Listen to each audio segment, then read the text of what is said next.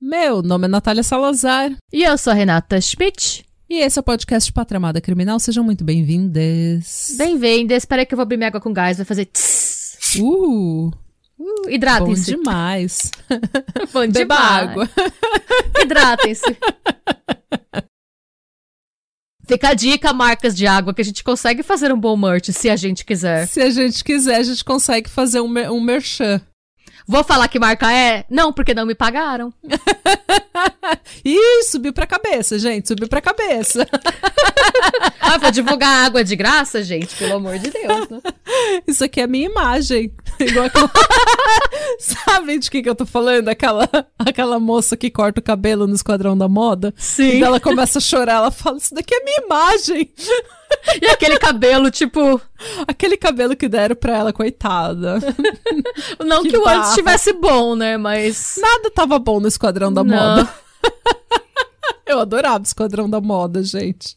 Mas que erro, que close errado que foi aquele programa, né? Nossa, uma vez quando eu tava na faculdade, quando a gente. Eu era. A gente era pobre ainda. Eu morava em República ainda. Ah, A não que hoje eu seja muito rica, tá, gente? Mas na época era, era a fase do catar as moedas debaixo da, do sofá pra, pra tomar rabo de galo, sabe? sei. É, a gente viu que o cabeleireiro do Esquadrão da Moda, ele ia estar no shopping Guatemi pegando cobaia. E, e você e ele paga, eles pagavam, né? Acho que era 60, 70, 100 reais, alguma coisa assim. Você recebia pra ser cobaia. Não era pro Esquadrão da Moda, ele ia fazer alguma, alguma feira de cabelo e ele precisava de alguém. E eu lembro que meu cabelo ia, tipo, na cintura, assim, né? Aí a gente che- chegou eu e minhas amigas, as três com os cabelão, né? Aí a gente chegou lá, aí o cara, gente, obrigada por terem vindo e tal.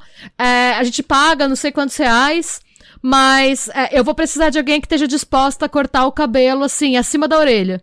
A gente olhou uma pra cara da outra, nope. A gente só virou e foi embora. Isso A é gente- minha imagem. O que a gente pensou foi, tipo, na vaidade a gente ainda tem, não era, sabe? Tipo, a, a- a gente não tá. Foi aí que a gente viu que a gente não tava tão desesperado por dinheiro quanto a gente achava que estava. Gente- foi o ponto positivo, sabe? Tipo, ó, se se a gente estivesse realmente precisando, a gente tinha levantado a mão.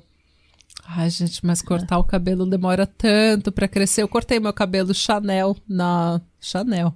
Cortei o cabelo curtinho, né? No ombro. Na pandemia, até hoje não consegui fazer meu cabelo crescer de novo. Nossa, não demora muito, não dá. E, Demora se- muito. e assim, você Porque tem que ir deixar. cortando aos poucos, uh, tem que ir cortando as pontas de qualquer forma. Então você cresce 3 centímetros, você corta um. Cresce 3, você corta um. E assim vai. E daí nunca chega no resultado. Não, e você tem que confiar. É um cara que você, tipo, você tá vendo aquela vez, você vai, tipo, você tem que confiar muito que o cara vai fazer o que ele quiser com o seu cabelo, né? Então, não, não, não, não, não, não. Enfim. Eu também não ia, não. É a minha imagem. Bom, gente, é, hoje sou eu que. A gente tem recado antes de eu começar a falar, que nem uma maluca? É, não. Não, ok. Bom, hoje eu trouxe um clássico, eu trouxe um caso. clá- Às, às vezes a gente faz casos clássicos, a gente evita, Uh, mas às é. vezes não. E, assim, eu penso. sei lá, eu não sei pra onde eu tô indo. Diga que caso. Eu tô curiosa pelo caso. É porque clássico. assim, gente, ó, o meu critério pessoal, assim, normalmente eu evito fazer caso que todo mundo já fez, porque é, que é muito conhecido no Brasil e tal. Porque quando eu, é, eu sempre, antes de eu ser podcaster, eu era uma consumidora assídua de true crime. E ah, sempre tem, nesses casos mais tradicionais, algum canal ou algum podcast que fez uma cobertura muito boa do caso. Aí eu penso, Ah. eu não tenho nada a acrescentar. Ah, eu também. Se eu não tiver nada novo pra falar, pra trazer, não tem por que ficar contando a mesma história 30 vezes. É, esse caso que eu tenho que acrescentar, que eu acho que eu vou conseguir acrescentar é um pouco do ponto de vista, por quê? Quero deixar bem claro que eu não estou dizendo que o que foi feito aqui não foi horrível, mas eu imagino que se o caso fosse julgado hoje, Hum. a sentença não teria sido a mesma. Não só a sentença, talvez. Eu acho que a sentença nem é relevante, assim, não é tão relevante, mas mais a, a repercussão do caso e o estigma social talvez não fosse tão grande. Tá. E é a história da Fera da Penha. Meu Deus, Eu queria. que alegria. Eu gostei. Porque eu não conheço esse caso direito. Ah, se prepare, você tipo, vai por conhecer. incrível que pareça, sabe quando é um caso tão que todo mundo já falou e você meio que parece que você já sabe tudo da história, mas você nunca parou pra realmente ouvir o caso? Gente, é- esse caso tomou uma proporção tão grande no Brasil que tem gente que conta. a- a uma das minhas fontes fala, inclusive, que ela cresceu ouvindo da mãe que se ela não fizesse, tipo, lição de casa, que se ela não. Se, se ela não fizesse as tarefas domésticas, a fera da penha ia buscar ela. A fera da penha era o bicho papão. Era o bicho papão, era o homem sim, do real. saco. Era o homem do saco. Tá. É, começando, as minhas fontes são o Aventuras na História, Hum, a Wikipedia. Ajudem a Wikipedia. sim, doe dinheiros. Eu doei. Pois bem, porque usamos. O Muito. The Crime Brasil. E a minha principal fonte foi a dissertação de mestrado pela Universidade de Brasília, que chama Dineide a Fera da Penha. Discursos e representações sociais que atualizam um estigma na mídia. Hum, Escrito pela Anete Lobato Maia em 2008. tá. É, eu recomendo demais, se alguém quiser ler, porque ele analisa, né, a, ele não, a dissertação, né, o estudo, analisa a narrativa do ponto de vista da mídia da época e faz um paralelo com hoje. Tá muito bem escrito, então se alguém quiser ler, é, eu recomendo super, tá disponível na internet em PDF. Se você colocar Dineide a Fera da Penha no Google, vai aparecer. É da Anete Lobato Maia, mais uma vez. Tá, eu posso colocar na descrição do episódio. Ai, ótimo. se você puder. me mandar o link. Eu te mando. Eu mando Porque eu sim. já É, esqueci o que, que eu tinha que pesquisar. Eu te mando depois. É bem interessante. É, então eu recomendo, se alguém quiser se aprofundar mais, tá? Porque ela fala muita coisa que eu não vou trazer aqui. O que eu Tá. vou trazer é um panorama do caso com base no que realmente aconteceu pelas fontes históricas que a gente tem, fugindo um pouco da narrativa sensacionalista que na época a Linha Direta trouxe e outros veículos midiáticos trouxeram de forma um tanto quanto tendenciosa. Não tô dizendo com isso, gente, que o Linha Direta não seja uma boa fonte. O programa, assim, de maneira geral, a qualidade dos programas é muito, boa. Mas o que acontece é que não dá pra gente separar o programa da época em que ele foi feito. Claro. E é um pouco sobre isso, é esse o enfoque diferente que eu quero dar pra esse caso. E vamos falar disso mais pra frente, vamos lá. Tá. Quem era Fera da Penha, né, gente? Ela obviamente não nasceu Fera da Penha. Não tava Ela- no- no- na identidade dela. Pois Fera é. da Penha. A Fera da Penha nasceu Neide Maia Lopes, em 17 de dezembro de 1938, no Rio de Janeiro. Filha do Benjamin Lopes e da Cândida Júlia Maia Lopes. Tá. A gente não tem muita informação da infância dela, até porque depois que tudo aconteceu, a família já era reclusa e ficou ainda mais. Hum. O que a gente sabe é que a infância dela é descrita como triste. Sim, é triste, né? Não- Os pais dela eram super protetores e não permitiam que ela brincasse com as outras crianças da rua. E ela relata que ela era maltratada pelos avós, mas a gente não tem detalhes do que é, sobre o, no que consistiam esses maus tratos, né? Tá. Ela diz que a vi- ela descreve porque mais pra frente ela lançou, ela escreveu um diário. Ela descreve a infância como monótona e fala que a infância tinha muitas lembranças dolorosas pra ela. Hum.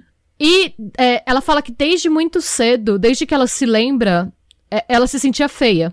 Hum. Porque ela tinha o rosto bem marcado pela acne e ela tem um nariz bem característico, assim. Se vocês olharem, eu acho que é bem. As fotos dela são bem icônicas, ela tem um nariz bem marcante. Sim. E ela era extremamente magra, o que na época também não era é, correspondente ao padrão de beleza vigente. Uhum. Uma curiosidade, a minha avó fala, quando eu lembro de. quando eu era bem pequena, e minha avó mostrava as fotos dela com os vestidos e tal. Minha avó falava: tá vendo isso aqui? É tudo enchimento. A gente punha os enchimento. Ela fala que as mulheres colocavam enchimento tanto no peito quanto na bunda pra você no ficar que nem uma ampulheta. também. É. É, ficava. Era, era drag, tudo é drag. Sim, é, ela fala que todo mundo, ela tá vendo todas essas moças aí, sentava, achatava tudo, era uma foto dela com as amigas de vestido. Ela, ah, a gente era muito magrinha, a gente colocava as coisas. O padrão de beleza era bem curvilíneo, na época em que ela era adolescente, gente, aí na virada dos anos 50, 50 e muitos, virada pros, a- pro começo dos anos 60 também, você tinha, né, Marilyn Monroe, gente. é. Era o padrão. Então tinha isso. Além de tudo, ela era bastante introspectiva é, e é, ela é descrita. E isso eu acho que a gente tem que questionar, porque a gente não sabe, mas ela é descrita como uma pessoa sem muitas ambições na vida. Uhum. Que assim. Não sei se eu necessariamente concordo, mas é o que tá nas fontes, a gente vai manter isso por enquanto. E ela também é descrita como uma leitora voraz. Tá. Ela tinha muito problema de insônia. E por conta disso, ela tentava driblar a insônia lendo revistas de contos policiais e de mistério. Hum. Uma Algumas dessas- Sim, então. E algumas dessas. É, e eu me identifico muito, porque eu era uma adolescente muito estranha, e eu realmente era adolescente com o nariz enfiado nos livros, que não saía muito de casa. Eu mudei um pouco lá pelos 15, 16 anos, mas que eu fiquei mais sociável. Antes disso era. É, eu era bem estranha também. Eu não era muito sociável. E também não, lei- não lia nada, ou seja, eu não era nem inteligente. É porque na nossa época a gente não tinha internet, né, Natália? Ela não tinha essa opção, né? Então. É, e assim, que revistas ela consumia, né? Ela gostava da uma revista que chama X9, uma que chama Terror Verde, uma outra que chama Emoção e Detetive, Hum, e ela também gostava muito das crônicas do Nelson Rodrigues. tá. Uma coisa bem passional. Sim. E isso foi usado contra ela depois, todos esses elementos, por isso que eu questiono um pouco o sem muitas ambições na vida. Porque todo esse background foi usado pra criar essa figura da fera, sabe? Uhum. A fera, o monstro, a coisa que não é humana. Uhum. A coisa que foge, né? Porque se você pa para e pensa na mulher padrão dos anos 50 e para e pensa no padrão dela. É, e não, não vai muito, tipo. Pensa em todas as mulheres que a gente chama hoje em dia, hoje, em 2023, de é, chata, parecida, vagabunda, bitch, não sei o quê. É sempre uma mulher que destoa do padrãozinho é, Sim. Agradável a todo mundo, né? É uma pessoa que tem uma personalidade mais forte, que fala demais, que fala o que pensa, que pensa o que fala, e essas coisas todas, e que age da forma que quer, sempre que destoa do padrão, a gente começa a dar esse tipo de rótulo, né? Tipo, ai, fera, devassa, é, enfim.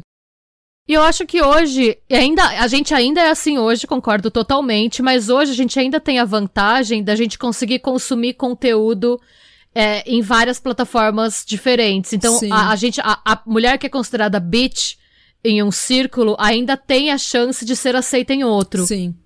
Uhum. Nessa época em que ela tá, em que a Neide tá, nem isso tinha, porque, vê, a gente tá num Brasil aí, o Brasil que acabou de sair da ditadura Vargas, Hum, que tá passando por um período de transição e logo vai entrar em outra ditadura, hum. em que as telecomunicações a gente tinha basicamente televisão, três emissoras, quatro no máximo, e jornal e Ah. revista. E todo, todo mundo consumia basicamente as mesmas coisas. Então, é, o outcast, né, ou a pessoa que não se enquadrava nos padrões daquela época, tinha bem menos opções de pra onde iam se Ela não se enturmar, né? enquadrava em lugar nenhum. Tipo, não Exato. tinha como você procurar a sua turma, né? Não tinha como encontrar os, os outros igual você. Sim. E então, vamos pro ano de 59. Em 59, a Neide tem 22 anos. Ela trabalha como conferente de escritório nas lojas do Cal. Uhum. As lojas do Cal são uma, uma rede de lojas de roupa masculina brasileira. Não sei se ainda existe, mas existia no Rio de Janeiro. Tá. E segundo a imprensa da época, a Neide namorava, tinha dates, Uhum.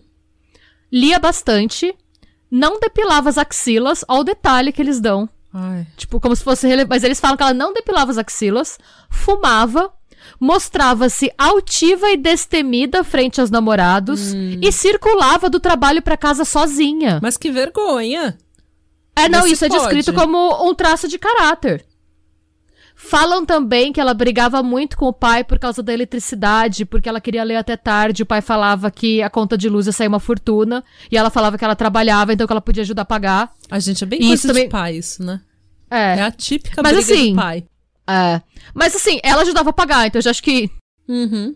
Sabe? Ah, tá, tá gastando muito, tá bom, eu trabalho, toma o dinheiro, mas isso é considerado, meu Deus. Uhum. Ela, o pai tinha que brigar com ela por causa da energia. Ela anda sozinha, ela tem namorados, ela fuma. Veja bem. Então você vê a construção do a mulher. Hum. Bom, antes de tudo acontecer, ela teve um outro namorado. A gente não sabe o sobrenome, a gente sabe que o primeiro nome desse namorado era William. Uhum. E segundo um trecho do diário dela, ela descreve o relacionamento assim. Ele era muito ciumento. Eu, além de geniosa, era muito teimosa. E todos os dias nós brigávamos. Infelizmente, não pude suportar por mais tempo seu ciúme doentio e assim colocamos um ponto final no nosso namoro. Tá. Pouco tempo depois, ela conhece o Antônio Couto Araújo, que na época ele era motorista do Renato Mascarenhas Branco, que é o nome mais branco que você vai ver nesse, Sim. nesse É, Renato Mascarenhas Branco. Ele era um funcionário de alto escalão da empresa Vale do São Francisco. Hum. Eles se conheceram porque eles trabalhavam perto. E aparentemente eles trocaram olhares por algumas semanas e eventualmente ele chamou ela pra sair e eles acabaram engrenando um relacionamento. No diário dela, ela diz: "Foi com ele que encontrei todo o carinho e afeto que não tive na infância." Ai. Ela também, é, eventualmente, eles começam a ter uma relação sexual, mas é, ela demonstra se sentir muito insegura e muito culpada. Porque parece que, ao que ela- pelo que ela conta, foi a primeira relação sexual que ela teve. Uhum. Ela fala: quando ele me fez aquela proposta, novamente eu cedi. Cedi porque gostava dele e pouco me importava o que poderia acontecer. E assim passamos a ser amantes. Eu já não podia olhar direito para os meus pais. E tinha medo que descobrissem alguma coisa. Eles sempre tiveram confiança em mim e eu não queria decepcioná-los. Ai, gente. Até aí, É ela pessoa tava apaixonada. completamente desesperada de afeto também, né? Sim. Ela... E de novo, gente, nada justifica o que ela fez, é só pra gente entender quem ela era e tirar um pouco isso que era um monstro, que era uma é, gente, fera, a nossa que era... empatia não é com a assassina, é nossa empatia com a pessoa É. até antes de cometer o que ela Exatamente. cometeu. Porque, até porque, de novo, o, entre aspas, monstro, né, a pessoa é, ruim é ela, não a gente. A gente tem empatia, a Exatamente. gente tem. A gente se comove com as coisas que a gente ouve, não tem como. Sim. É, sim, exatamente. Até pra ela tava tudo bem, ela tava apaixonada e ela achava que eles iam casar. Tá. É, até que um dia ela tá indo pro trabalho e um senhor que ela não reconheceu, ela falou só que era um senhor com cerca de 50 anos. Hum. Ele abordou ela na rua e disse que ele conhecia o Antônio e que o Antônio era casado e tinha duas filhas. Ok.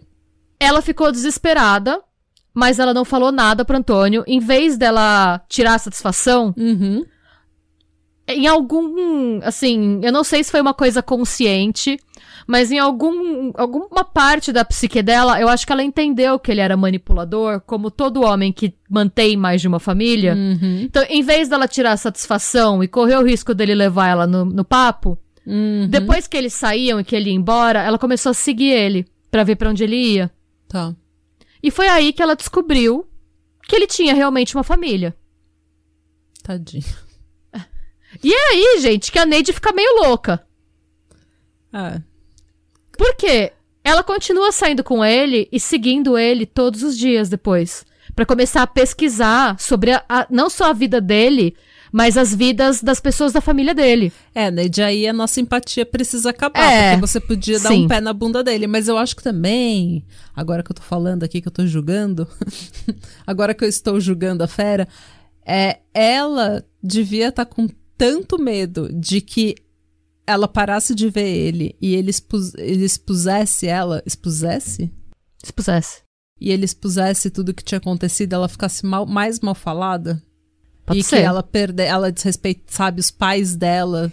E ficassem assim, trazendo pros, pros dias de hoje, o que ela fez foi fuçar as redes sociais dele até achar. Então, Então, é assim- isso que eu tô pensando. De repente ela tava com tanto medo e ela fez uma coisa que pra gente parece horrível, mas você que já tomou um chifre, que já sofreu uma desilusão, você sabe que você passou um mês olhando o Instagram da pessoa. Ai, gente, posso abrir um parênteses e contar uma história? Eu não sei se eu conto agora, mas eu vou contar. Estou, Conta, tô- qualquer coisa a gente edita. eu, eu não vou citar o. Eu acho que eu já te contei essa história, mas eu, eu não vou contar o nome dos envolvidos, porque um amigo me contou essa história. Hum. E às vezes ele ouve o podcast, mas enfim, eu não vou citar os nomes. ok, Mas amigo. Mas esse amigo, ele tem um amigo que, tipo, o- e esse amigo contou a história pros brother no bar. E Tá. esse amigo contou dando risada. Pra mim, esse amigo é um Dennis Reynolds da vida, assim. Porque Psicopata. é, esse cara tinha uma família em São Paulo, tipo, esposa e filhos. Hum. E ele tinha algum trabalho em relações institucionais, alguma coisa assim, não sei direito o que, mas ele tinha que trabalhar uma semana por mês em Brasília. Ai. É. Sim. Ele ia pra Brasília, ele alugou lá uma- um apartamento, tipo, e ele conheceu uma mina, ele começou a namorar essa mina. Uhum. Mas começou a ficar sério, sério nível. é, ela chamou ele pra ir com ela no casamento da prima dela. Tipo, uma coisa que ela ia ser Ixi. madrinha, uma coisa assim. Só que ela conta que no dia do casamento ela teve um pressentimento ruim. A menina. Hum. E aí, ele tinha um Facebook que não tinha nada. Assim, ele deu um outro nome pra ela. Ele tinha um Hum. Facebook com esse outro nome, que Uhum. não era o Facebook dele. Tá. E aí, o, o que aconteceu? Eu, não, eu não, não tenho detalhes da história. eu Não sei se ele tinha o Facebook com outro nome, se ele deu um outro nome pra ela. Tinha um fake. Eu sei que. É, eu sei que em algum momento alguém da família dele marcou ele, tipo, Fulano, eu fiz. E ela foi fuçando e fuçando e fuçando. E aí o, o fulano, o tio do pavê, falou: Fulano, eu fiz a árvore genealógica da nossa família e mandou um link pra ele. E ela clicou no link e ela viu o cara e a esposa. Aham. E, né? E aí ela foi tirar satisfação e o cara falou pra ela que ele era viúvo. Gente. E aí o que que ela fez? Ela procurou o nome da esposa, Aham. clicou e apareceu lá. A esposa tinha postado na véspera a foto de capa da esposa. Era ela, o cara e as duas crianças. Aquelas fotos, sabe? Panos esvoaçantes, Sim. segurando a Último criança. post, estou viva.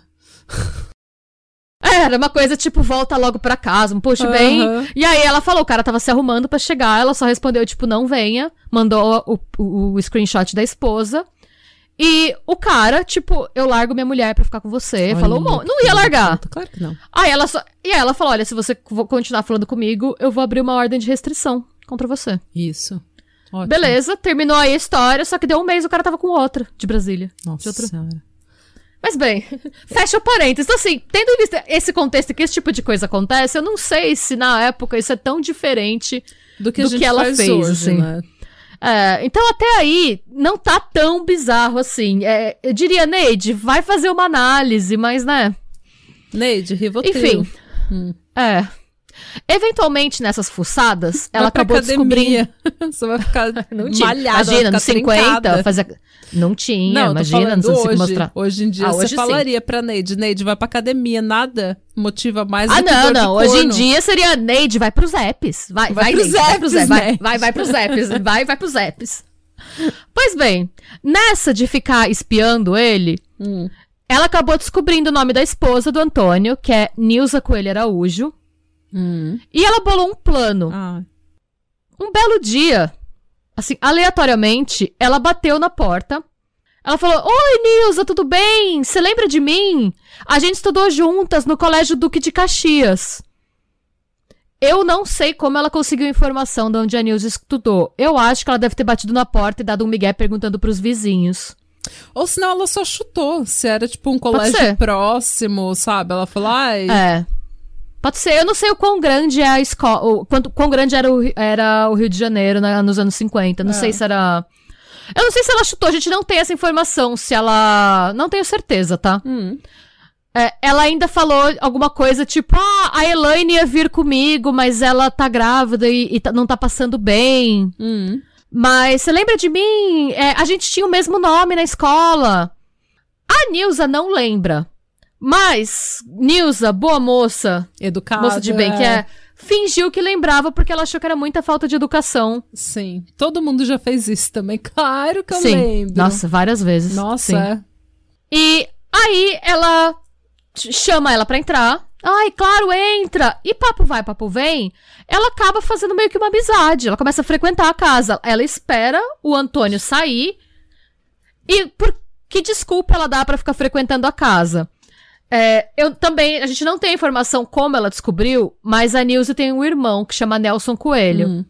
Ela finge que tá interessada no Nelson. Eita. Então ela fica frequentando a casa na esperança de tipo um flertezinho aqui, um flertezinho ali, um, sabe? Uma aju a Nilza ajuda nós. Se essa história fosse ter um final feliz, se fosse uma comédia romântica, ela ia acabar se apaixonando de verdade pelo Nelson. Sim. E Eles iam ser felizes pra sempre. sempre. Mas essa é a vida real. And this is Rio de Janeiro, como diz Vin Diesel. em Velozes e Furiosos 4. Então não é isso que acontece, infelizmente. Hum. E aí, como eu falei, o Antônio tem duas filhas com a Nilce. Em uma dessas visitas, a Nilce comenta. Que, que foi? Você tá rindo de mim imitando Vin Diesel? Eu gosto de você. Eu gosto oh. muito de.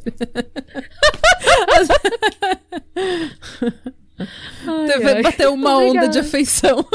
Oh. Desculpa. Bateu uma onda de afeição também, fica até com vergonha. pois bem. Nessa, papo vai, papo vem, né? Você tá lá conversando, papiando. Ah, te ajudo com a louça, vamos lá, vamos bater um bolo, fazer um café e tal. Ela descobre que a, o Antônio tem uma filha favorita, hum. que é a Tânia Maria de apenas quatro anos. A Nilza comenta, tipo, nossa, essa menina, ela pode fazer o que for, que o Antônio não consegue ficar bravo com ela. Uhum. Ela é a menina dos olhos dele.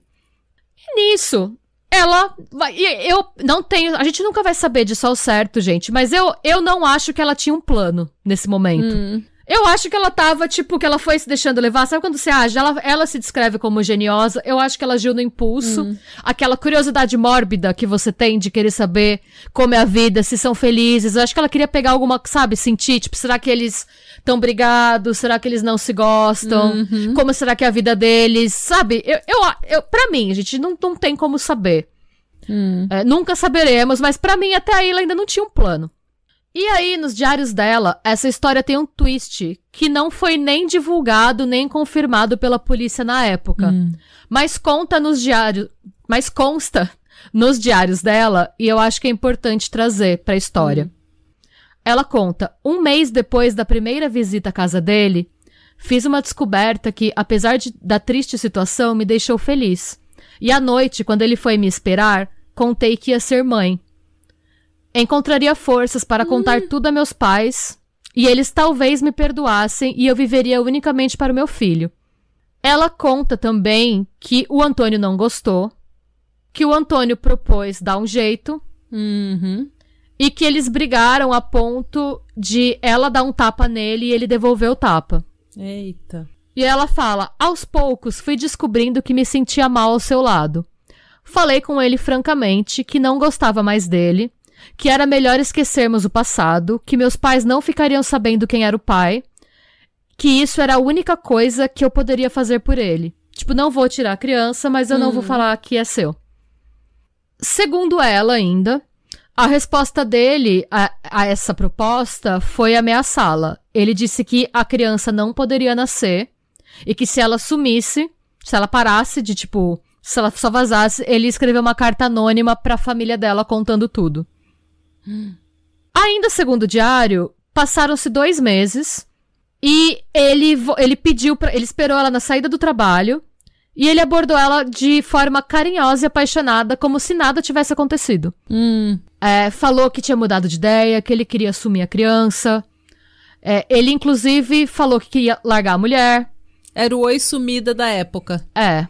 Hum. E falou, inclusive, vamos, inclusive, ó, eu, eu tô tão te assumindo que eu quero te levar para passear no Botafogo amanhã e eu quero te apresentar para os meus amigos. Ai. E ela fala que ela saiu com ele.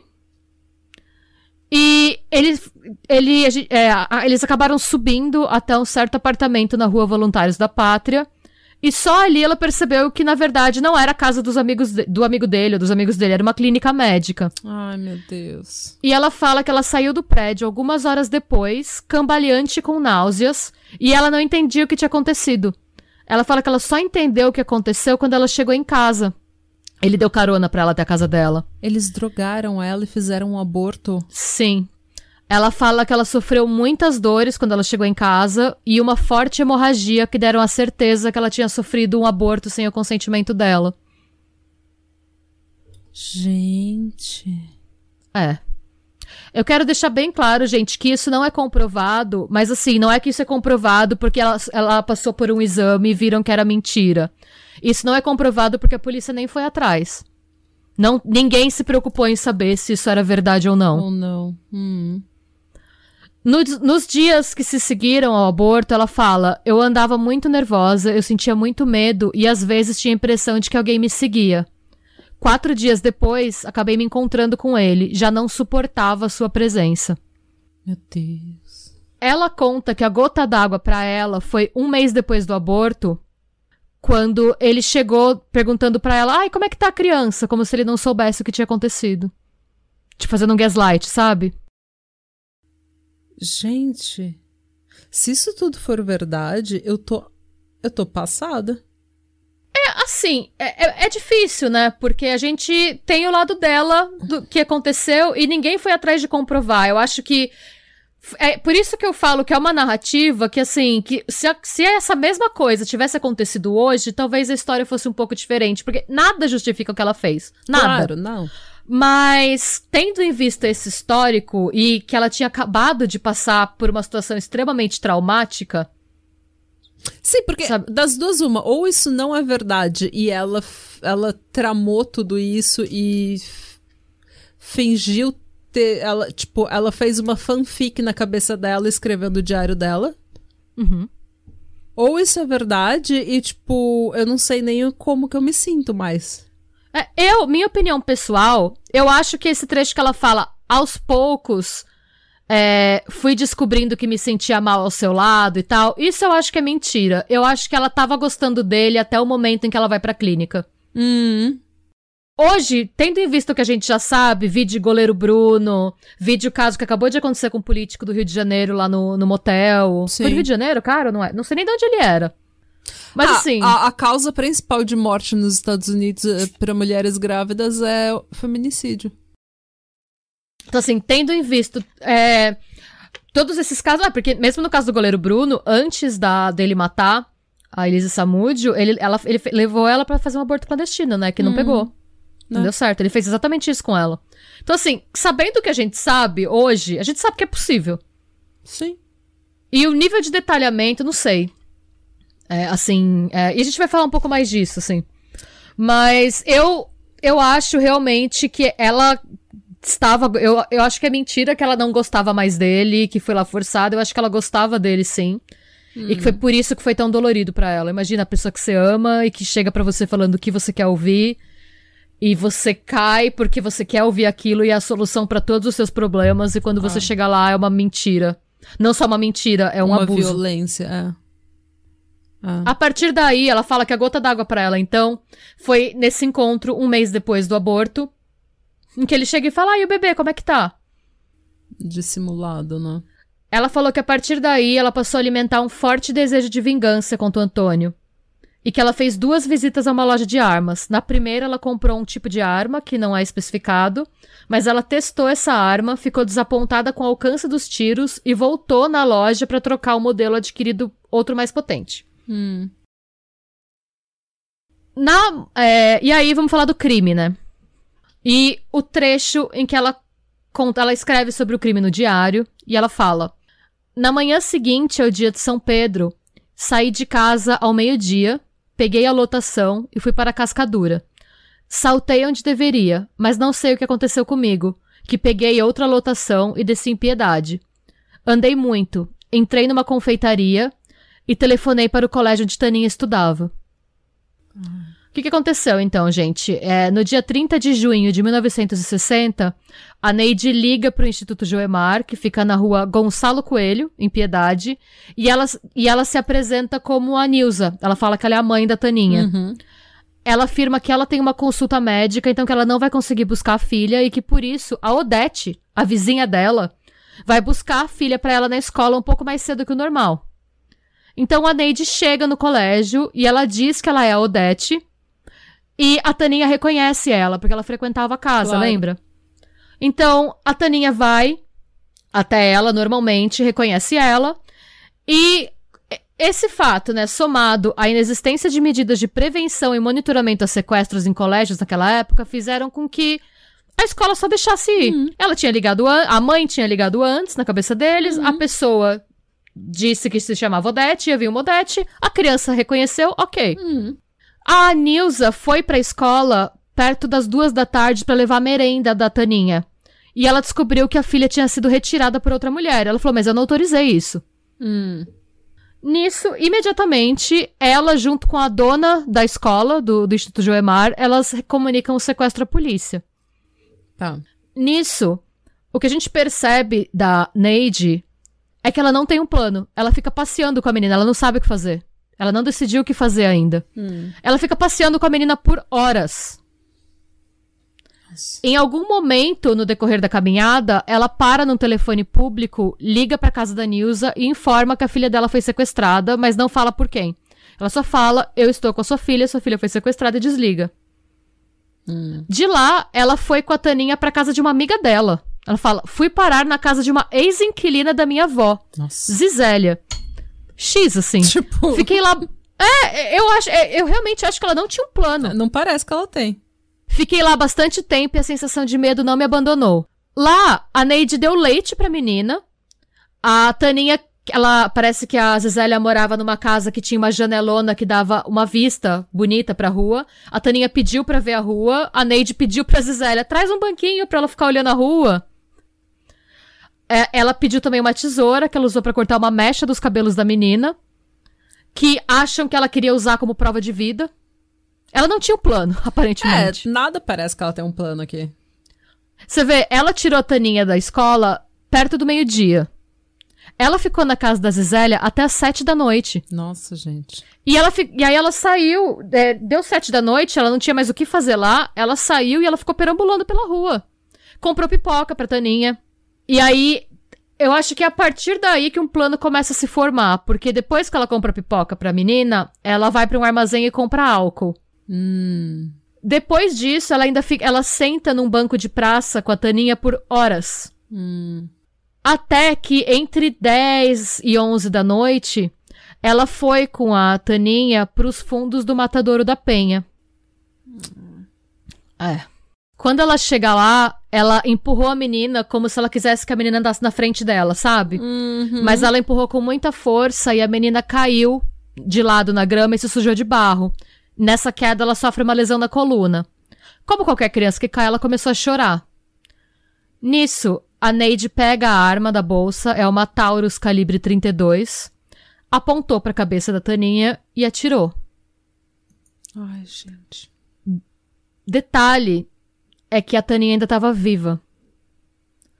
Só que depois disso, ela despejou a garrafa inteira de álcool em cima da menina, pegou uma caixa de fósforos Fiat Lux da bolsa e tocou fogo. Ai, meu Deus. E fugiu. Ai, Neide. É, não, não tem, gente. É uma coisa que assim, é o que eu falo, não, não tem como defender. Não, não sabe? tem. Não tem.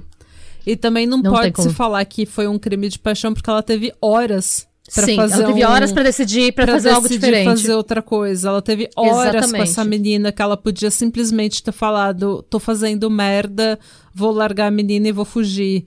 Sabe? Sim. Mas não mata a menina, não tem absolutamente A menina não fez nenhuma- nada. A menina não tem não nada tem a ver com nenhuma ninguém. necessidade. Não tem nenhuma necessidade. Ela fez isso pra atacar o pai, sabe? Tipo, ela e ela teve horas pra parar esse essa confusão mental, essa paixão, essa ira, essa Sim, exatamente. Pra se Ela teve muito acalmar, tempo. Pra mudar de ideia, pra considerar outras opções. Ela teve horas.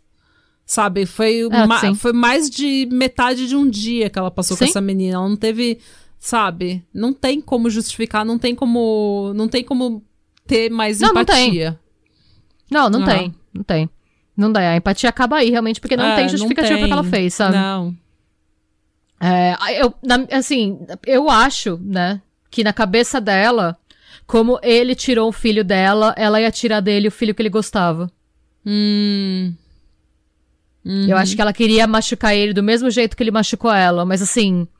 é, na- tipo, dois erros não fazem um acerto, sabe? Você fazer isso com uma criança inocente não, Não, não, não vai tem. fazer com que. Não, tem Não. justificativa, eles não tem justificativo. Quando ela chega em casa, a polícia já tá lá. Por quê? O Antônio confessou que tava tendo um caso. Hum. É. é aí o, o a gente não sabe direito o que, que o Antônio fala pra polícia. A gente sabe que ele confessa que ele tá tendo um caso, que ele tava tendo um caso com ela e que por algum motivo as coisas não tinham ido bem. Hum. É por esse motivo também que eu acho que ele que o aborto aconteceu. Uhum. Porque eu acho que ele deve ter se ligado e deve ter falado pra polícia, e a polícia deve ter tido aquela. Ou ele, fa- ou ele falou pra polícia só do caso e não falou do aborto, ou ele falou pra polícia e naquela época, mais que, muito mais que hoje, a polícia deve ter pensado. Ah, precisa falar, o cara vai acabar, o cara já tá nessa situação, vai falar o que o cara fez, pá, sabe? Ah, é, pode ter sido também. Basicamente, o que ele fala pra polícia é que ele tava tendo um caso e que ela tinha motivos pra querer se vingar dele. É isso. E aí a polícia pergunta pra ela se foi ela que sequestrou a menina, porque naquele momento eles estavam investigando um sequestro. Uhum. E a- eles achavam, né? Imagina uma mulher fazer uma coisa, uma- ela deve ter. Só se descontrolou, pegou a menina, ela quer tanto ser mãe que quis roubar a menina pra ela, né? Ah, Ela negou o sequestro, mas foi presa mesmo assim. E falam que quando ela pediu, ela, ela aceitou, ela falou: Eu vou com vocês, eu só preciso avisar meus pais. Só que quando ela entra em casa, é, quando ela pede pra entrar em casa, né, ela. A arma começa a aparecer por, de, de dentro da bolsa dela, no, no movimento que ela faz pra entrar em casa. ai, Neide. Além de tudo, você é burra. Pois é. E aí vem uma frase de um jornal da época que fala sobre como foi, né, esse processo de interrogatório e tal. Ao ser interrogada, Neide, sempre muito tranquila, negou a acusação de sequestro. Fazia pose para os fotógrafos e ria alto. Depois mudou o tom e afirmou que uma mulher de nome Vilma lhe havia pedido para sequestrar a criança. Vixe. Aí, olha, ó o nível da fanfic. Ela adora inventar nome, né? É Odete, é Ah, Nilza, é Daí, Vilma. É. O que que ela disse? Que a Vilma era noiva de um amante da Nilza. Nossa senhora. E que a Nilza sabia quem era. Interroga a Nilza. A Nilza sabe quem foi. Ai, Neide. Pois é.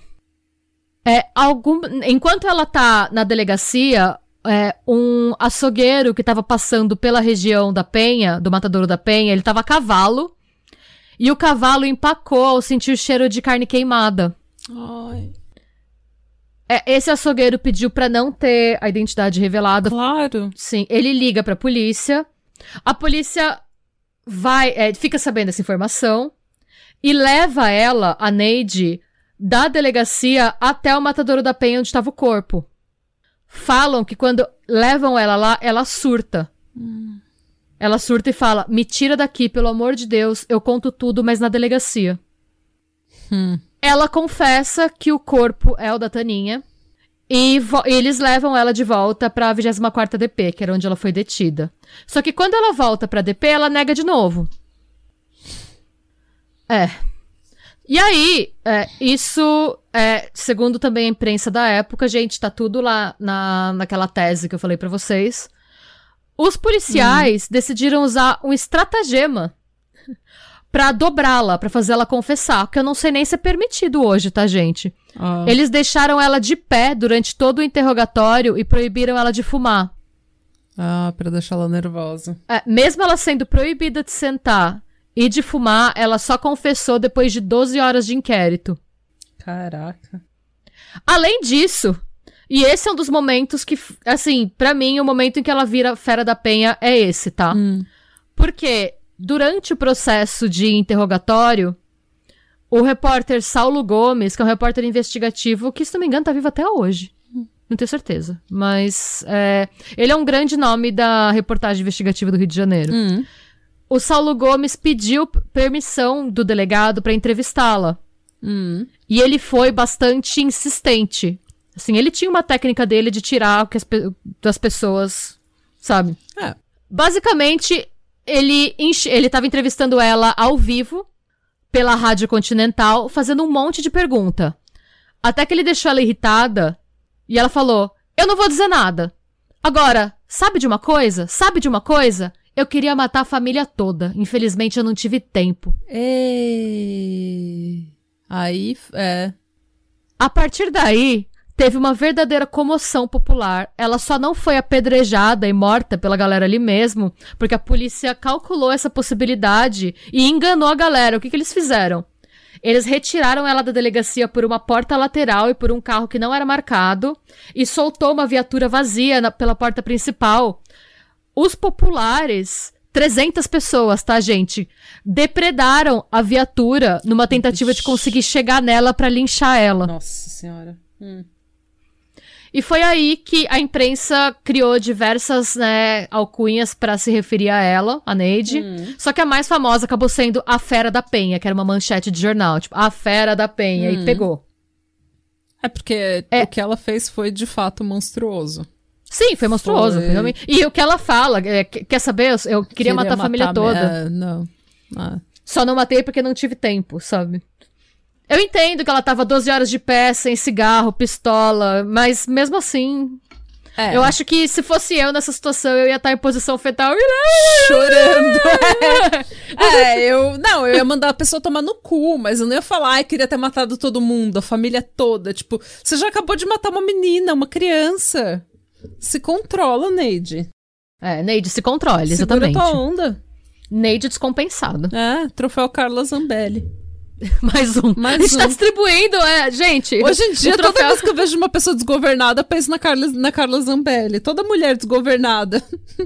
Tá, é o novo Teens Choice Awards. A gente sai, ok, troféu, Troféu Carla Carla Zambelli pra Zambelli. você, pra você, Porque eu seus tento, loucos. eu tento dar uma, uma chance pra Carla Zambelli, porque a minha mãe, ela, ela gosta, eu acho, um pouco da Carla Não, Zambelli. não, não tem como. Mas não tem como, cara, porque eu ela é muito descompensada. É, ela é. Sabe? E toda vez que tem notícia dela, não interessa em qual canal você veja, em qual jornal, é sempre umas notícias descompensadas, umas coisas loucas, sabe? Sim, tipo, de uma é pessoa real. desgovernada. Então eu, eu começo a dar o troféu Carla Zambelli pras pessoas. Pois é.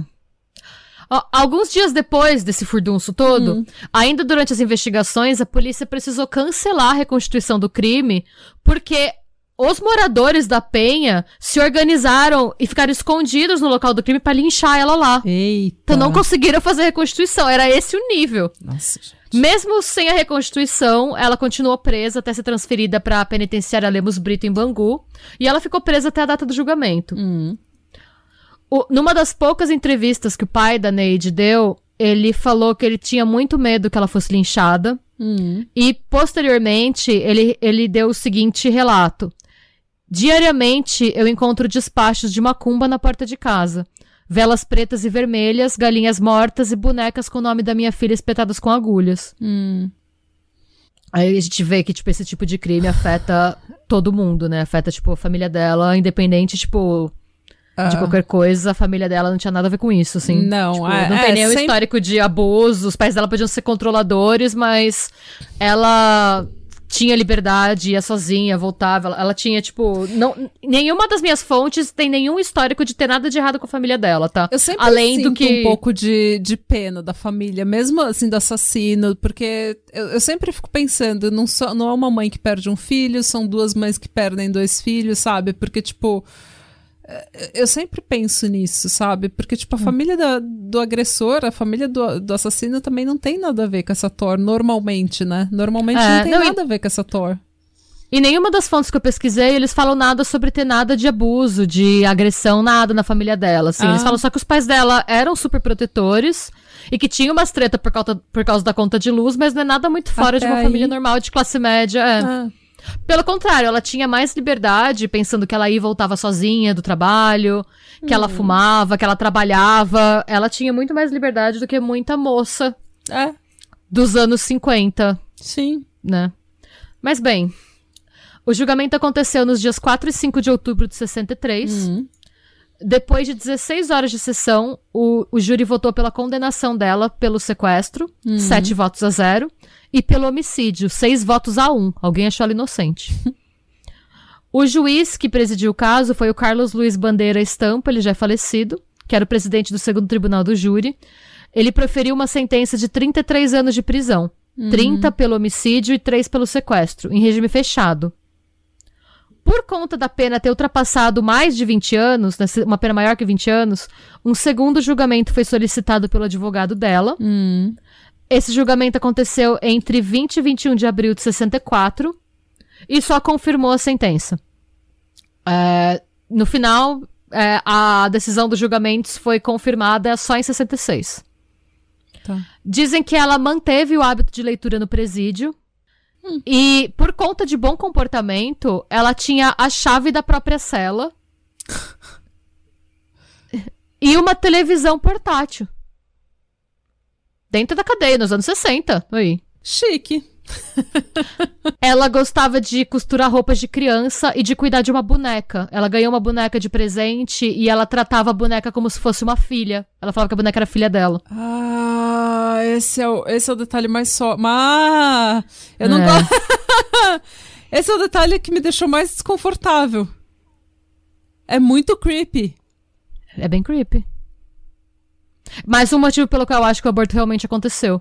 Eu acho que na cabeça dela é. era tipo que ela criou uma versão twisted da realidade na cabeça dela, que, aquele, que o filho dela tinha nascido, sabe? Ah, ai. Depois de que. É, pois é. Depois de 15 anos de, de cumprir 15 anos de prisão, é, sendo que a pena dela foi reduzida através de um induto de 33 para 21 anos, ah. ela foi solta em 9 de outubro de 75.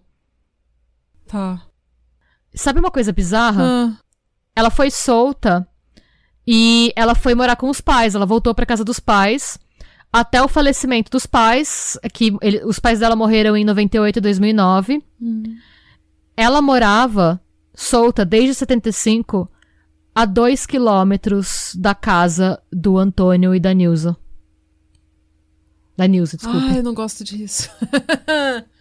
Não, imagina o que, que é você morar com a assassina da sua filha a dois quilômetros de você, solta. Tipo, Eles ela, se depois viam, de 15... tipo, na, na neighborhood, assim, na, na, vizinhança, tipo, indo comprar pão? Então, é, eu vou falar um pouquinho disso. Ó, o que eles falam, depois que ela sai da cadeia, né, a partir de 75, ela nunca se casou, nunca teve filhos e nunca mais cometeu nenhum crime. Hum.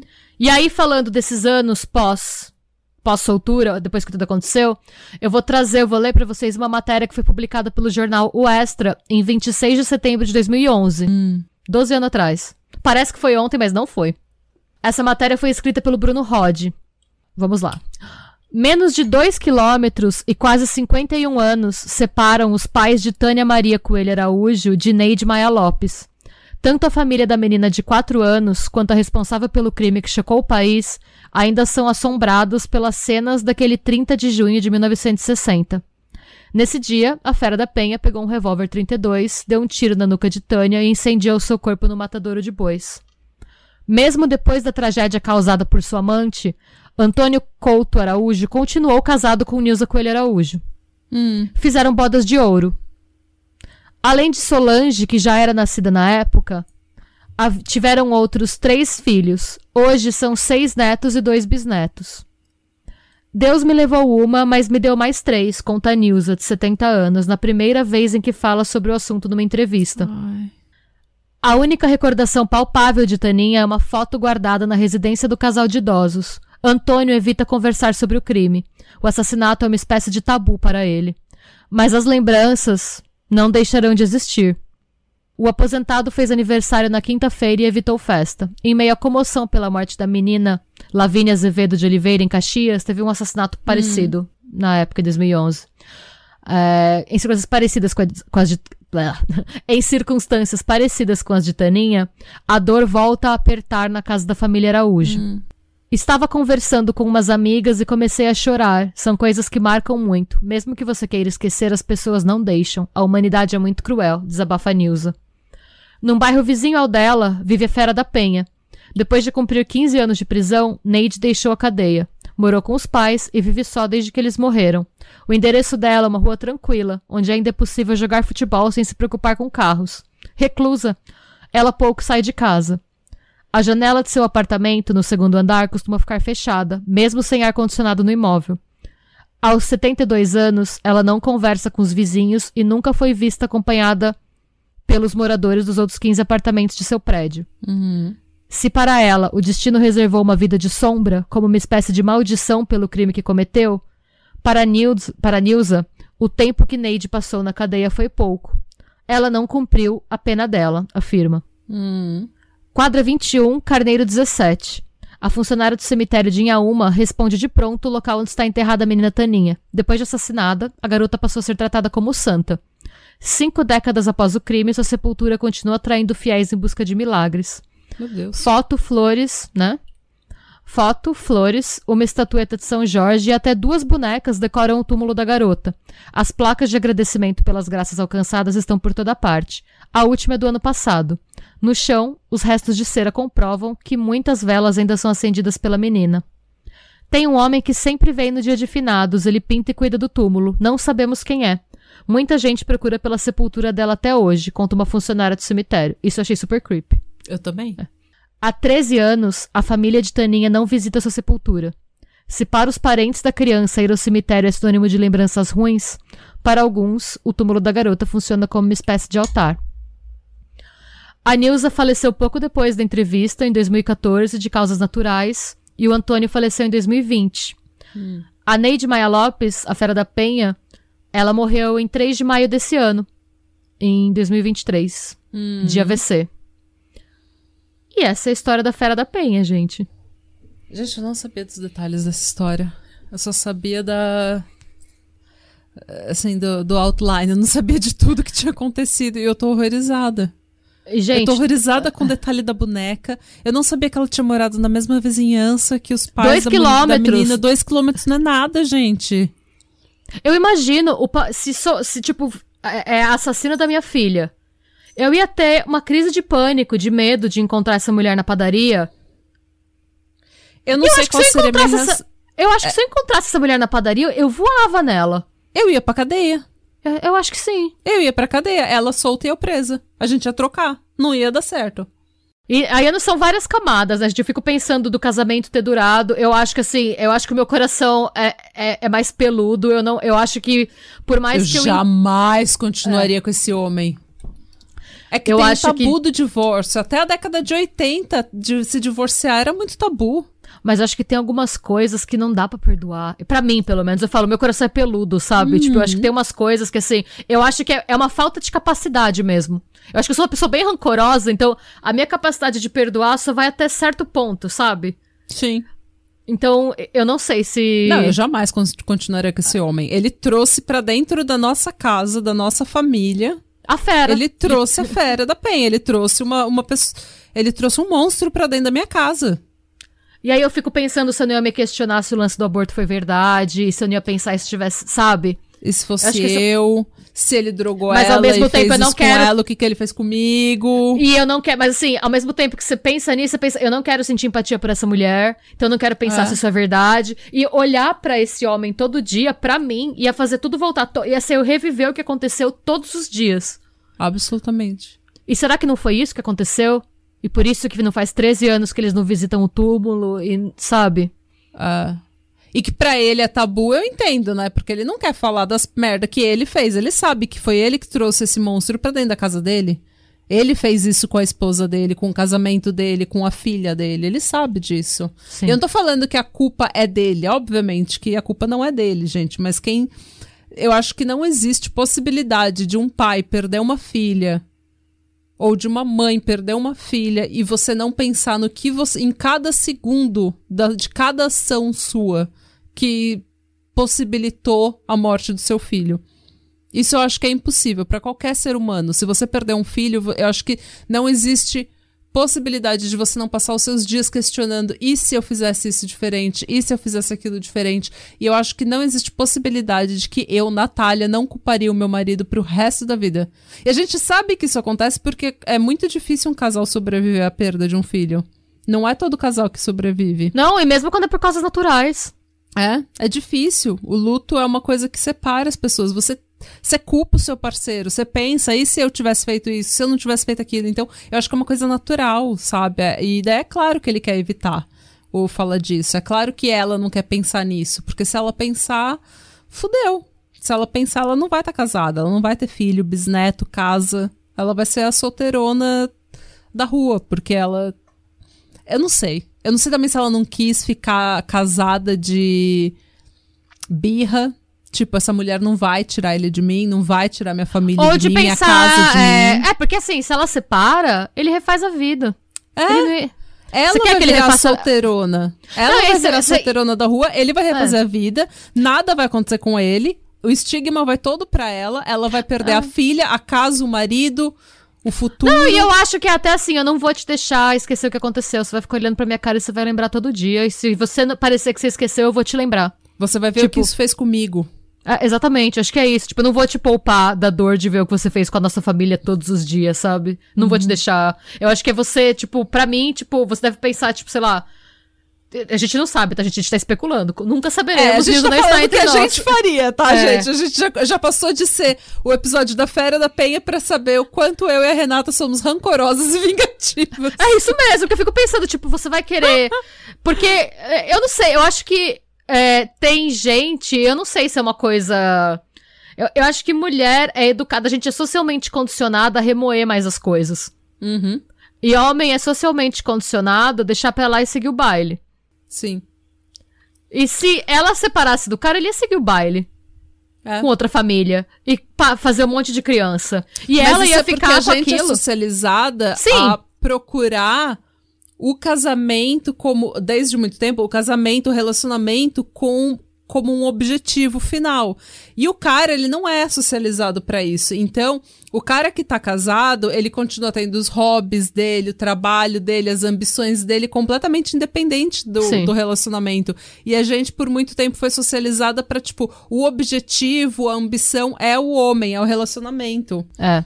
então, a gente tá falando de década de 50 também, né, gente? Se isso acontece ainda hoje, imagina naquela época. Ah, então, mas o meu questionamento, depois que eu li tudo isso, que eu entendi melhor o caso, eu não sei nem por que eu quis fazer esse caso, tá, gente? É, eu, eu tava pra escrever um roteiro, eu não sabia o que escrever, só veio na minha cabeça, assim. Mas eu fico me perguntando se a mesma coisa acontecesse hoje, se o desfecho seria o mesmo. Eu não falo nem em termos da pena, porque ela ficou 15 anos presa. Foi uma pena ridícula, honestamente, Muito pro branda, crime que ela cometeu. Foi branda. ex- extremamente branda. É. Mas eu fico me perguntando se, assim, se ela seria a fera da penha se ela tivesse feito isso hoje. Eu não sei. Tendo em vista o que a gente sabe do caso. É é isso que eu Bom, fiquei me... hoje em dia, infelizmente, o que ia acontecer é que esse bando de adolescente. Eu vou falar como a tia agora, tá? Porque eu já falei disso aqui. Eles iam fazer montagem no TikTok com aquelas músicas emotivas e falar, ela foi abusada! É. Porque é isso que eles fazem com a. Foi, mas foi isso que eu pensei mesmo. Porque eles fazem isso com os irmãos Menendez, eles fazem isso com a Eileen Warrens. Você sabe que no TikTok a Eileen Warrens é uma deusa feminista.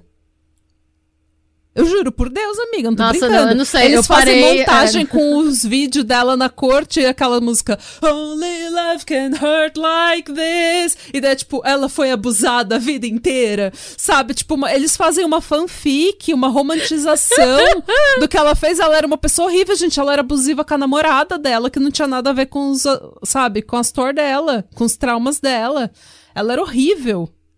E eu não tô falando que ela não foi abusada ou que ela não teve uma vida difícil, mas assim, eles iam romantizar. Eu acho que esse bando de tiktokeiro ia tudo romantizar a Fera da Penha como se ela fosse, ai, tadinha.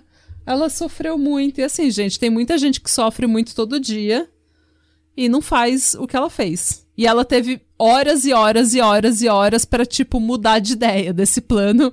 Tipo, colocar o plano na gaveta. Não, ela não falar- tinha um plano, né? Eu não sei, no eu acho que... É, Não sei, minha opinião, tá, gente? Pelo que ela conta, a gente não sabe nem se dá pra confiar em tudo que tá escrito lá, porque tem- a gente tem a versão dela só daquele dia. É fato, óbvio, que ela ficou andando com a menina e tal. Pra mim, ela queria matar ele no começo. Eu acho que ela queria atrair ele, atra- pegar a menina de isca, atrair ele e matar, e matar ele. os dois. Não, matar ele só. Eu mas acho que, ela assim, ficou é. andando com a menina. Eu acho que, ela, como eu falei, ela não tinha plano, mas nesse plano que foi se desenvolvendo ao longo do dia, ela teve horas pra repensar as Sim, opções não, dela, sim. repensar para. Espere um pouco, o que estou fazendo? tipo, sabe? Colocar aquele dedinho assim no queixo e falar: hum, o que estou fazendo com essa menina que não me pertence? Não, e tem outra coisa. Ela ficou meses frequentando a casa. Como que você pode frequentar a casa da pessoa e não criar o mínimo de empatia pela família? Pela, esposa criança? que tá sendo tão enganada quanto você, amada. Ela frequentou e fez amizade com a tal da Nilza, falando que também chamava Nilza, sabe? Então, assim, Uhum. como que. Eu entendo que você foi lá com. Você seguiu o cara, você foi lá com sangue no zóio, você não sabia o que você estava fazendo, você só entrou, mas você foi lá, você conheceu aquelas pessoas. Como que você. Como que isso não pesou? Você conheceu, você viu que eram pessoas, tipo. Você ficou amiga da esposa, ela tava sendo tão enganada quanto você. Como que você convive raiva com a dela. família, você vê essa mulher com os filhos, você tem coragem de tomar a criança dela, sabe? Então dá pra ver que tinha uma inveja aí também. Porque eu acho que ela viu o que, na Nilza, tudo que ela queria ser. a pessoa padrãozinho, a pessoa A casa. casada, a cidadã de bem. Porque, querendo ou não, por mais que ela fosse transgressora, isso e aquilo, ela, se, ela tinha um grande problema de autoestima e ela se sentia mal com ela mesma grande parte do tempo. É muito mais fácil você se enquadrar e ser padrão e não ser. Sabe? Então, eu acho que foi muito por inveja e por inveja da Nilza. Uhum. Porque você vê que quando ela é chamada pra depor, a primeira coisa que ela tenta fazer é dif- é difamar a Nilza. É, que foi a Nilza que tinha o amante. O amante, ela não tenta acusar o cara, ela não fala, eu fiz isso porque ele me, me obrigou a fazer um aborto. Isso ela só vai É. falar depois. Não, ela tenta difamar a Nilza. Eu acho que é um daqueles casos da. Tem, tem umas mulheres assim, gente. Não tô errada.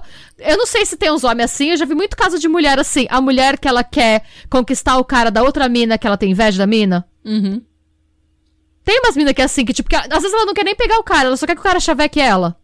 Sim. Tipo, é, se eu desse bola. Sabe a mina que fala, nossa, aquela que posta, se seu namorado mostrasse as DMs que ele me manda, sabe? Sim, sim. Eu acho que tem uma. Que rolou no caso da Neide uma rivalidade nesse sentido. Uhum. É, essa rivalidade também era alimentada na, na- pela cultura Claro. na época, né? Até pouco tempo atrás, até hoje, a rivalidade feminina é uma coisa que é alimentada pela sociedade, então não é difícil. Mas é, eu acho. É, ai, gente. Não, Não tem muitas consigo- camadas esse caso. É porque você vê o caso, quando você tem a narrativa padrão, é tipo, ah, era uma doida que invadiu a casa da. Tipo, da mulher pra conhecer melhor, conhecer os hábitos, foi lá, roubou a mina, matou a mina, e é a fera da penha. É. E coitada da família. A gente não tem muito a. a- as nuances, né? E daí, é, e tem. e- ah, nossa. Agora. A gente precisa falar da menina ter sido santificada, gente, pelo brasileiro. Isso eu achei bem Eu bizarro. achei bizarro, gente. Foi só uma criança que morreu. Vocês estão. Deixa a menina descansar, sabe? É, sabe? Vocês estão indo lá pedir favor pro corpo da menina. Eu acho que foi por isso que eles pararam de ir no túmulo. Imagina também você É. ver isso sendo, sabe? Era uma criança. Uma criança, gente. O cara que vai cuidar do túmulo eu achei bem bizarro. O cara desconhecido que não é da família, que vai lá Ai, pintar o túmulo e. nossa. tipo, Ai, nada, nada é normal nessa história. Ninguém é normal. Tudo tem um detalhe creepy. A boneca na cela, a boneca na prisão. Ela costurando roupinha pra boneca que ela tratava como se fosse um bebê. Ah. Gente, o que, que vocês acham? Fala pra gente. Vocês sabiam que ela tava viva, gente? Que ela morreu só esse ano, em maio desse ano? Eu, eu, eu, eu, eu sabia que ela tinha morrido no, no início desse ano, mas eu não. Não tava no meu radar, assim, não é uma coisa que eu pensava. Como eu falei, é um caso que a gente ouve tanto, ouve, ouve, ouve, daí, tipo, você meio que ouve tudo por cima, sabe? Nunca se aprofunda, para, porque na sua cabeça você já sabe, você já conhece. Não, é isso mesmo. E, ai, terrível. Mas é, e se parar pra pensar, ela teve uma pena curta, mas na verdade não teve, né? Porque ela continuou pagando por isso o resto da vida dela. Ela se enfiou. A diferença é que ela foi da, do apartamento, ela foi da cela pro apartamento, né? Ah, mas pudera, né? Não, não tô falando que, que não, não tem razão. Eu tô falando Ah. que assim, é, na verdade, óbvio, ela deveria ter ficado mais tempo presa, mas parando pra pensar também, ela tinha mais segurança na cadeia do que na rua. Porque ela tem uma, uma fisionomia muito característica, ela tem um rosto muito marcante. Sim. Então, ela não consegue, ela não conseguiria, depois de solta, ir pra lugar nenhum. Não. Por isso que ela não era vista. Quem visse essa mulher ia linchar, essa mulher ia xingar ela na rua. Claro. Eu adorei a história. Que, Muito como obrigada. eu falei, eu não sabia de todas as nuances, nunca tinha parado pra pensar nesse caso. E conta pra gente o que você achou. É, comenta no post lá do Instagram, não só pra dar engajamento, mas pra gente também conversar, né? Porque se, se vocês mandam mensagem só pro DM, é, as mensagens ficam perdidas e a conversa não anda. No post do episódio, a conversa flui e todos os ouvintes falam com vocês falam entre vocês, vocês falam com a gente, a gente vai lá e comenta. Então é uma conversa que flui mais facilmente. E se você se você é apoiador do Pátria Amada Criminal, essa semana você vai receber um programa exclusivo que nós fizemos para apoiadores chamado No Chão da Sala. É o piloto do chão da sala. É o piloto. É um programa que nós estamos testando, é apenas para apoiadores do Pátria e é uma coisa mais íntima. Tudo que a gente não pode falar no podcast, a gente vai falar lá. Então, assim, tudo que não dá tempo, sabe? É, dates criminais, dos quais eu participo, é, coisas estranhas, casos bizarros. É um estilo. Tipo, porque a gente teve um feedback muito bom do Darwin Awards, então a gente vai levar esse formato para um programa especial em que a gente fala só de coisas bizarras, coisas que estão acontecendo na nossa vida, documentários que a gente viu, livros que a gente leu, coisas mais informais, assim, coisas que a gente não tem tempo de falar no podcast. Tá? Então sim. é uma coisa que vai ser provavelmente mensal. Eu acho, eu acredito que sim, uma coisa mensal. E vocês vão participar, vocês vão poder dar pitaco, falar o que vocês acham, o que vocês querem. E é isso, gente. Se você ainda não é apoiador da do Pátria, por favor, entre na Aurelo e apoie com 10 ou 20 reais e você receberá conteúdo exclusivo. E não só isso, você recebe vídeos e episódios semanais com um dia de antecedência. E sem anúncio. E sem anúncio, o que é mais legal. E a gente manda também toda semana imagens de apoio extra dos casos da semana que a gente traz no pod. Isso, além de participar do ICQ, além de ter live, além de ter tudo, todas as coisas que a gente tá ainda no processo de desenvolver, mas que vai se tornar cada vez mais frequente. Cada vez mais vantagens virão para apoiadores. Yay! E se você não tem dinheiros para apoiar, você pode apoiar esse podcast indo no iTunes e dando uma review, escrevendo lá que você gosta da gente, dando uns 5 estrelas. Ou, ou no Spotify também. No Spotify, Spotify, você pode dar review, você pode dar cinco estrelas e você pode comentar no final desse episódio sabe? Compartilha no seu stories, por gentileza, gente, para ajudar a gente a crescer. Se inscreve no canal do YouTube, curte lá também. Ajuda as tias a ficarem mais conhecidas pra gente ter cada vez mais gente na nossa balbúrdia. Quem sabe um dia a gente não vira podcaster full time. Exatamente. E não produz ainda mais, ó, todo mundo ganha. É, se a gente produzir mais e melhor, se a gente precisa, se a gente puder parar de trabalhar ou reduzir as horas de trabalho e poder se dedicar para podcast, o conteúdo vai ser mais frequente e cada vez melhor. Yes! Certo? Muito obrigada pela sua audiência, pela sua suculência, por serem gostosos e maravilhosos e cheirosos. E tchau. Beijos. E não mate ninguém. Por favor.